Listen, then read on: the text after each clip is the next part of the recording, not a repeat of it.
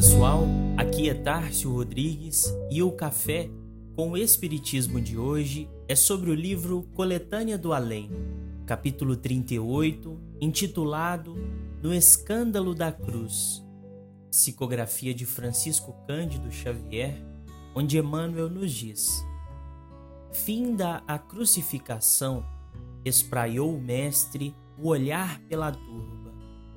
As opiniões contraditórias do povo alcançavam-lhe os ouvidos.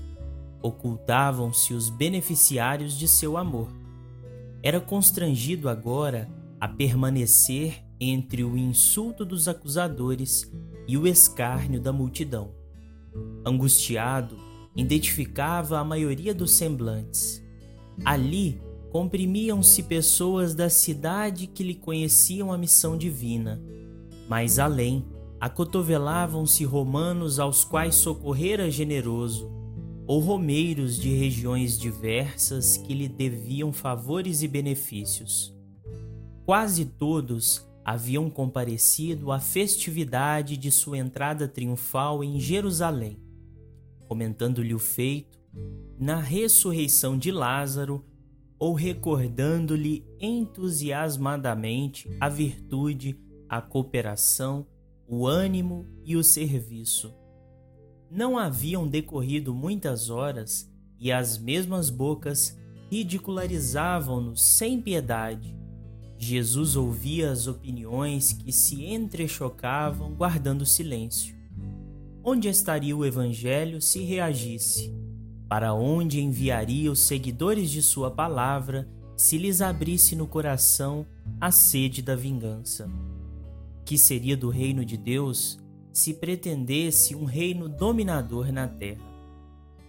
Onde colocaria a justiça do Pai se também duelasse com a justiça dos homens? Onde situava o auxílio divino de que era portador se não desculpasse a ignorância?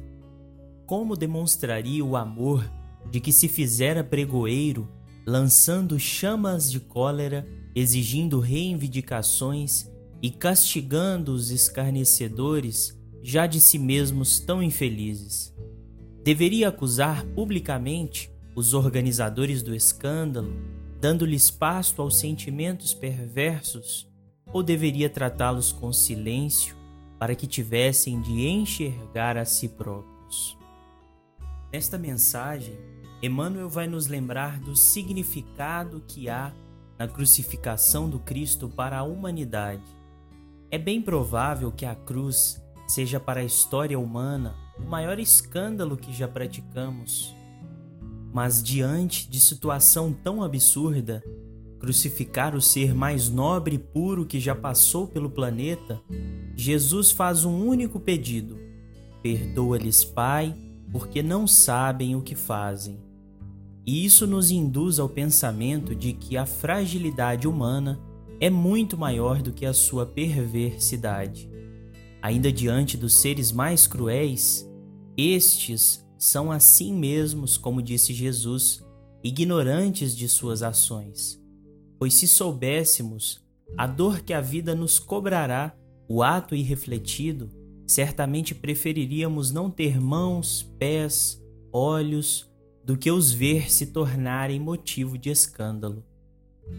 Por isso, meditemos em quantas ações de nossas vidas não deveriam ser reformuladas, sabendo que, mesmo a ingratidão, o egoísmo, a deserção do bem nos implicam em um futuro de amargura, solidão e infelicidade. Respeitemos, pois, as leis divinas e recordemos que os ofensores certamente não as entendem, pois se compreendessem, não fariam o que fazem. Como conclui Emmanuel, o mestre espraiou o olhar pela multidão desvairada, lembrou-se dos amigos distantes e fixou os adversários presentes. Meditou nas profundas perturbações da hora em curso, considerou as necessidades espirituais de cada homem, compreendeu o imperativo da vontade de Deus, e já que era indispensável dizer alguma coisa, movendo os lábios na direção do futuro de sua doutrina, levantou os olhos da terra para os céus e murmurou compassivo: Perdoai-lhes, meu Pai, porque não sabem o que fazem. Fiquem com Deus e até o próximo episódio do Café com o Espiritismo.